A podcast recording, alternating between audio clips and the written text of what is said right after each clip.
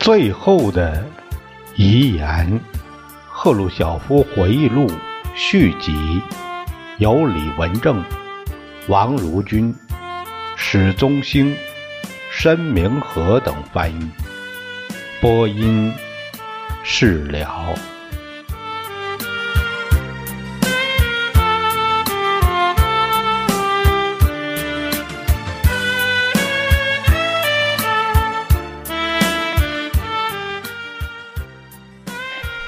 我在雅加达参加了许多次宴会，他们给我介绍不少我从没有尝过的美味佳肴。我特别感到有趣的是一种叫榴莲的水果，这种水果像胡桃，果肉很厚，外表有刺，但比胡桃个儿大，大约有十厘米长。榴莲果里面呈淡黄色。当我第一次看到榴莲果的时候，坐在我身边的几位印度尼西亚人一边笑着，一边窃窃私语，好像要发什么可笑的事儿。苏加诺拿起一只榴莲果，咬了一口，然后递给了我。我拿到嘴边。突然，一股恶臭扑鼻而来，就像臭肉的味道。不过苏加诺已经吃了，我如果尝都不尝，就显得没礼貌。我绝不会说味道可口，但我还是吃了一点儿，不闻那气味就行了。我听说，我闻到这股气味和刚削皮的榴莲果释放的气味相比，根本算不了什么。印度尼西亚人通常把这种水果在厨房里削皮，放在一边，直到恶臭味散去后再吃。我决定让在莫斯科的朋友们尝尝这个外国佳品。我们。刚建立莫斯科到雅加达的定期航班，所以我告诉我的警卫员给主席团委员和候补委员发几盒榴莲果送去。因为我国飞机飞往莫斯科，途经德里和喀布尔，我下令也要送几盒给尼赫鲁和。阿富汗国王。后来，尼赫鲁和国王向我表示感谢，但说他们不得不把我送的水果扔掉，因为水果都腐败了。主席团的同志也跟我讲了同样的事情。我哈哈大笑，回答说：“这水果根本没坏，它们本来就是臭味的。”在印尼。停留期间，苏加诺带我去万隆会议举行的地方，那个万隆城待了几天。这个地方是印尼政府部门政治官员的度假地。我不知道让不让一般老百姓参观。万隆地处群山之中，由于海拔高，所以空气十分凉爽。飞机着陆的时候，苏加诺说：“赫鲁晓夫先生，我知道你是个无神论者，我也不信神上帝，但是我们只得忍耐，因为根据印尼的传统，当地的祭司要在那里欢迎我们。该岛居民分为两个教派，所以要有两个祭司，他们要做祈祷，举行仪式。”但他们不会碰我们。如果你介意，能坚持下来，我就非常感谢，因为这会给当地人民留下良好的印象。这既有助于提高你的形象，也有助于提高我的形象。我说无所谓，我非常想看看究竟要发生什么事。开始，一位祭司用印度尼西亚语低诵些什么。他听起来和我们东正教神父一模一样。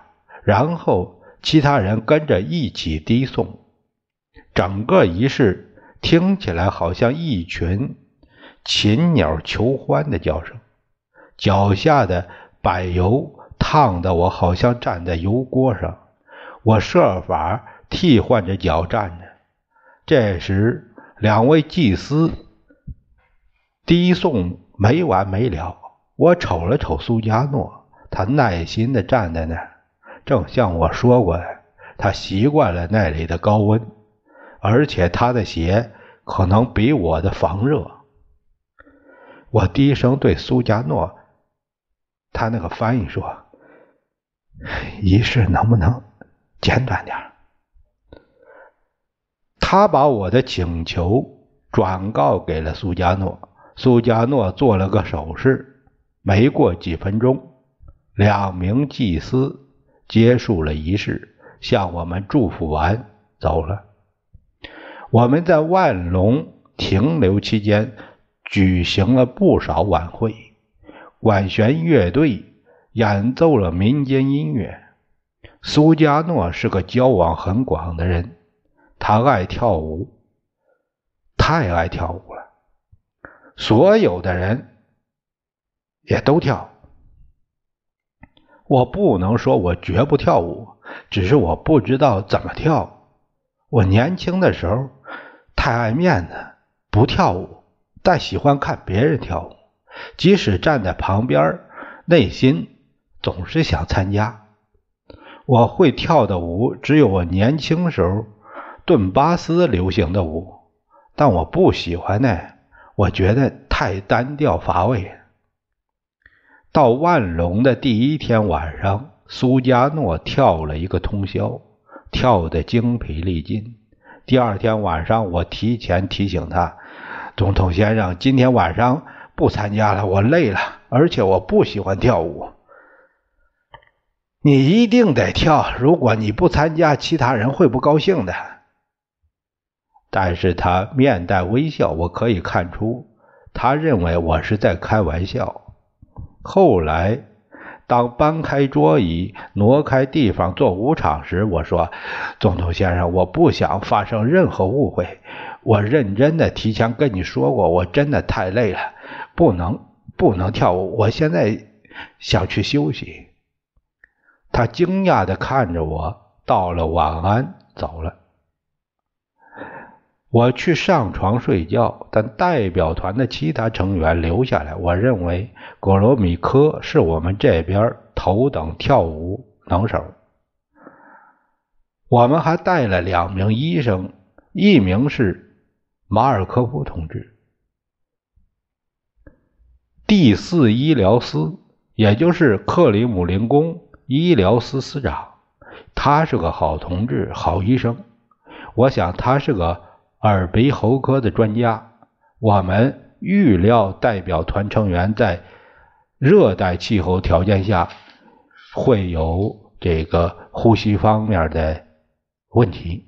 最后为谨慎起见，决定带医生。我们的另一名医生是位妇女。我们在万隆的时候，她陪代表团的另一部分成员去五十公里外的海滨了。这个说到的马尔科夫教授是苏联卫生部的高级官员。赫鲁晓夫出国访问的时候是例行大夫。第二天早晨早餐的时候，我注意到苏加诺看起来好像有点头痛。他跳舞直到大约我醒来的时候才结束。总统先生，我开玩笑的说。显然你需要治疗。我已见过马尔科夫同志了，但我们还有一位医生，漂亮的女士，她不在这儿。她和代表团的其他成员去海滨了。真的？他竖起了耳朵。中午时分，我听说马尔科夫同志还是被派到海滨，尽管他是随同团的高级医疗官员。那位女医生。却被带到万隆，苏加诺根本不在乎谁比谁职务高。马尔科夫也很有男子汉气度，把位子让给他的女同事。那天晚上，他在那里和苏加诺总统跳舞。后来，我和他开玩笑说：“和印度尼西亚总统跳舞是什么滋味？”他微笑着说：“他很有意思。”从他的话音里，我听出一种自负的口气。他显然感到好像自己在扶摇直上似的。不过，苏加诺从来不只跟一个女性跳舞，其实他跟在场的每位女性都跳。即使哪位姑娘第一次拒绝了他，他也要最终把她逼到舞场上。尽管他做的非常斯文而圆滑，我不能不感到苏加诺有个爱跳舞的弱点。一方面，他确是个好主人。另一方面，在我看来，对这种娱乐，他似乎有点过分热情。他的弱点不只是爱跟女人跳舞，他还爱女人，并且贪得无厌，名誉很不好。他简直不能控制对他们的热爱。从塔斯社为党和政府领导人收集的专门报告中，我看到过他有这种弱点。有人向我解释说，苏加诺对女人的行为是典型的穆斯林风格。其他人则说这是他个人的特殊癖好。不管事实究竟如何，他的敌人还是因此而嘲笑他。我们很难理解，怎么有如此习惯的人。居然还允许担任这么崇高而重大的职务，他同女人的风流事，当然在国际上会使他丢丑。我认为在其他本国也有人以此来反对他，尽管我所说的穆斯林对这些事情视而不见。不管怎么说，我亲自看够了苏加诺有这种怪癖。我记得曾经有一次，我们在看音乐演出，一群可爱的女孩子出场，跳起舞来。苏加诺转身问我：“你最喜欢哪一个？”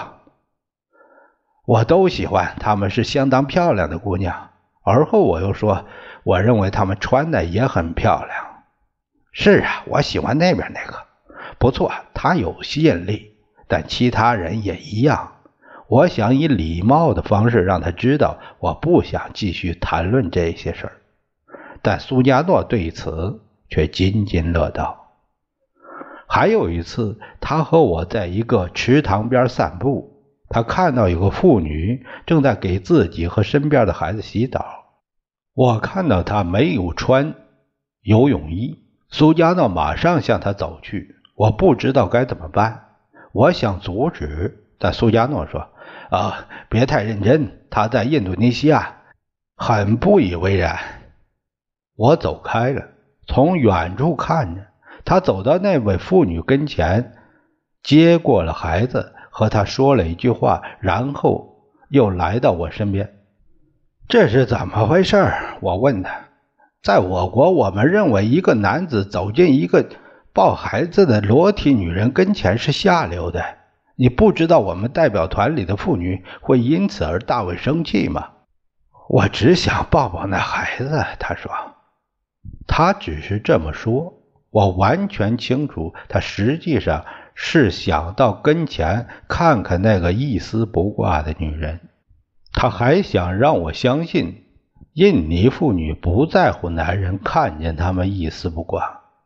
但我认为整个事件，与其说是是反映了印尼社会风俗，不如说是揭示了苏加诺个人习性。不过，我不想造成误会的印象，我想让读我回忆录的人能得出不正确的结论。像我们所有人一样，苏加诺有某些人性弱点。但总的来说，我很喜欢他，非常敬佩他。他在印尼的政治运动中起到了勇敢、值得称赞的作用。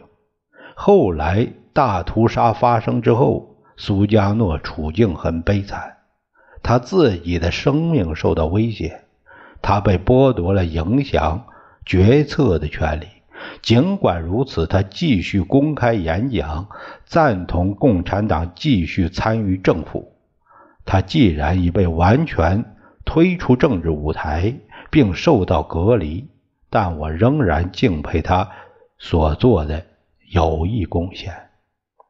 这里说啊，就是一九六五年十月政变失败，极大的显示出反苏加诺力量的优势。六六年三月，苏加诺被迫向苏哈托将军交权。苏加诺受到软禁，直到七零年去世。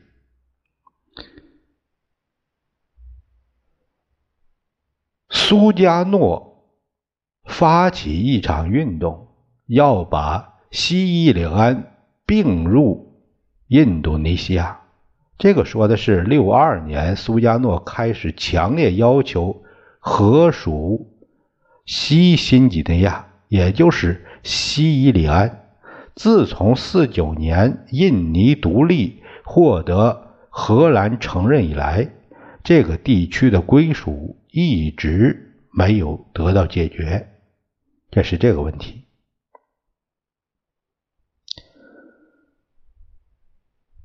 我们给予他道义上的帮助是根本不是秘密。我们发表公开声明。称赞印尼摆脱殖民统治，为解放自己的领土而斗争。但是，当局势紧张起来的时候，我们意识到苏加诺可能也需要物质援助。苏加诺威胁要以武力夺取西里安。如果荷兰人拒绝谈判的话，我自己了解了一下苏加诺的军备情况，决定表明我们的立场。我们通过某些与苏加诺关系密切的印尼进步将军是这样做的。他所不知道的，这些将军中有些人甚至是共产党员。他们向国家总统苏加诺。也向印尼中央委员会总书记艾蒂同志做了汇报。这个迪努艾蒂是印尼共产党中央委员会的总书记。我应当在这里讲讲共产党在印尼的生活中的作用。我忘记了苏加诺自己的党派是什么，但这无关紧要，因为他不卷入并超于一切政治党派之上。不过，在他整个职业生涯中，其实结果很惨。苏加诺对共产党持正确的观点，在执政的时候，共产党在议会中有自己的代表。苏加诺甚至吸收艾蒂参加他的政府。印尼共产党政治局给我们的印象是，他们是由献身于马克思列宁主义理想的坚定勇敢的分子组成的。帝国主义阵营和印尼人，他们当中少数富人竭力诋毁共产党的信誉。不过，苏加诺即使他自己不采纳共产党的社会主义纲领，懂得共产党在工人和农民中赢得广泛支持，因此他不向反动的、反民主的势力屈服。正像我已经说过的，印度尼西亚武装部队的指挥官中有相当一部分人是共产党员，或者是共产党的同情者。这一事实进一步加强了共产党的威信。苏加诺和军队的关系有些紧张，在访问印尼期间，我自己就感觉到这种紧张关系。我记得在一次宴会上，有人告诉我，如果我向空军总参谋长祝酒，那就太好了。因此，我就站起来祝酒，大家都鼓掌。但我一坐下，苏加诺就跳起来向纳苏蒂安将军祝酒。我感到苏加诺对我向达尼将军祝酒极为不快。当我提到空军总参谋长名字的时候，我甚至看到他面有惊讶之色。显然可以这么说，他决定自己向纳苏蒂安将军祝酒，从而使祝酒不偏不倚。这个空军总参谋长。奥马尔·达尼中将，他属于赫鲁晓夫称之为共产主义同情者之列。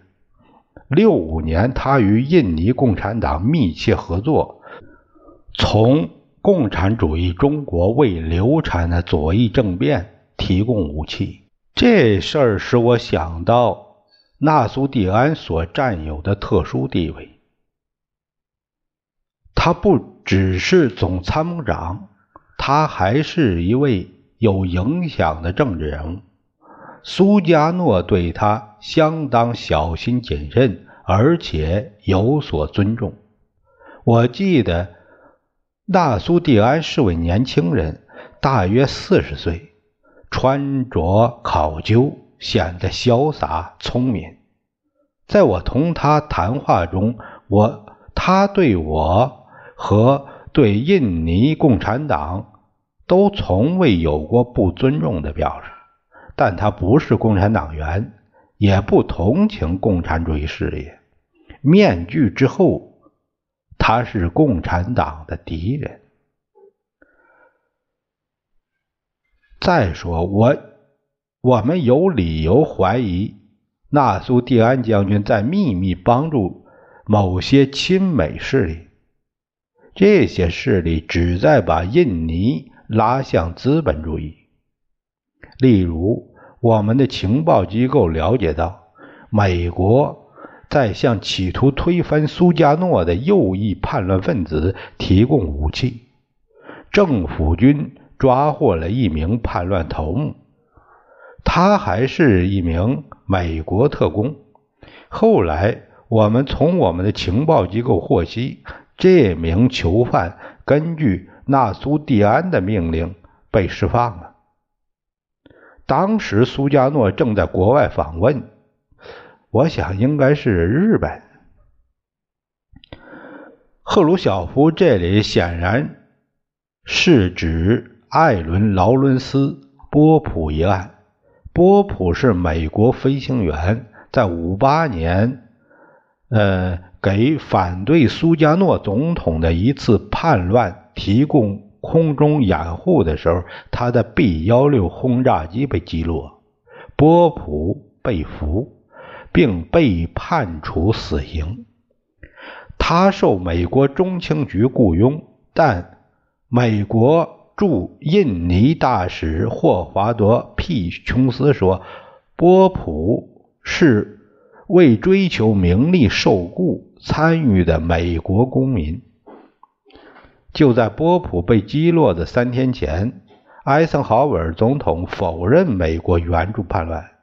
六二年，罗伯特·肯尼迪访问印尼，请求苏加诺释放波普。六个月后，波普被释放，他的死刑判决仍在上诉之中。这是一个这个事件，波普事件。苏加诺总统到处乱跑，他在国外的时间比国内的还多。他从东京飞到莫斯科和我们私下会谈。当时我们收到情报，说纳苏蒂安将军准备发动政变，推翻苏加诺总统先生。我说。你们的军队俘获一名叛乱头目，但他已被释放。虽然是由于美国情报机关的压力，你知道吧？纳苏蒂安将军在这个事件中起着决定性的作用。苏加诺稍微停了片刻，然后回答说：“是，是的，我完全知道这个事。其实，纳苏蒂安是按我们指示行动的。释放这个人，我们有自己的原因。好吧，我只是想告诉你我们收到的情报。我还能说什么呢？”我知道苏加诺说的不是实话。我想我理解其中原因。他认为跟我说谎话，比证实他自己的一名军官干了些无法无天的事情要好些。换一句话说，苏加诺是在维护他的威信，维护他的总统尊严。他感谢我的关心，并要我经常告诉他。我认为对他有用的情况，我认为该向苏加诺提供物质援助，这样可支持他争取解放西里安，摆脱荷兰的殖民统治，并入印度尼西亚。这时候，纳苏蒂安最后出了力，他多次访问莫斯科，有一次他同我们签订了一项。军事援助协定。这个纳苏蒂安将军当时任的是国防部长兼总参谋长。六一年一月，率领代表团赴莫斯科购买武器，同米高扬和马利诺夫斯基举行会谈，是这个情况。我们以贷款的形式卖给印尼一艘巡洋舰。几艘驱逐舰、潜艇、巡逻鱼雷、导弹、水雷、防空炮、战斗机、图幺五轰炸机。我们还同意派一些优秀的海军专家和军事顾问赴印尼，因为苏加诺告诉我们，他们自己缺乏训练有素的士兵。在同他交往的全部过程中。纳苏蒂安始终巧妙地掩盖了他的亲美立场。我们自己的军人对他很尊敬，但是我们不断收到关于他的情报，完全证实了我的怀疑。我知道艾蒂同志和印尼共产党并不信任他，我想苏加诺也不信任他。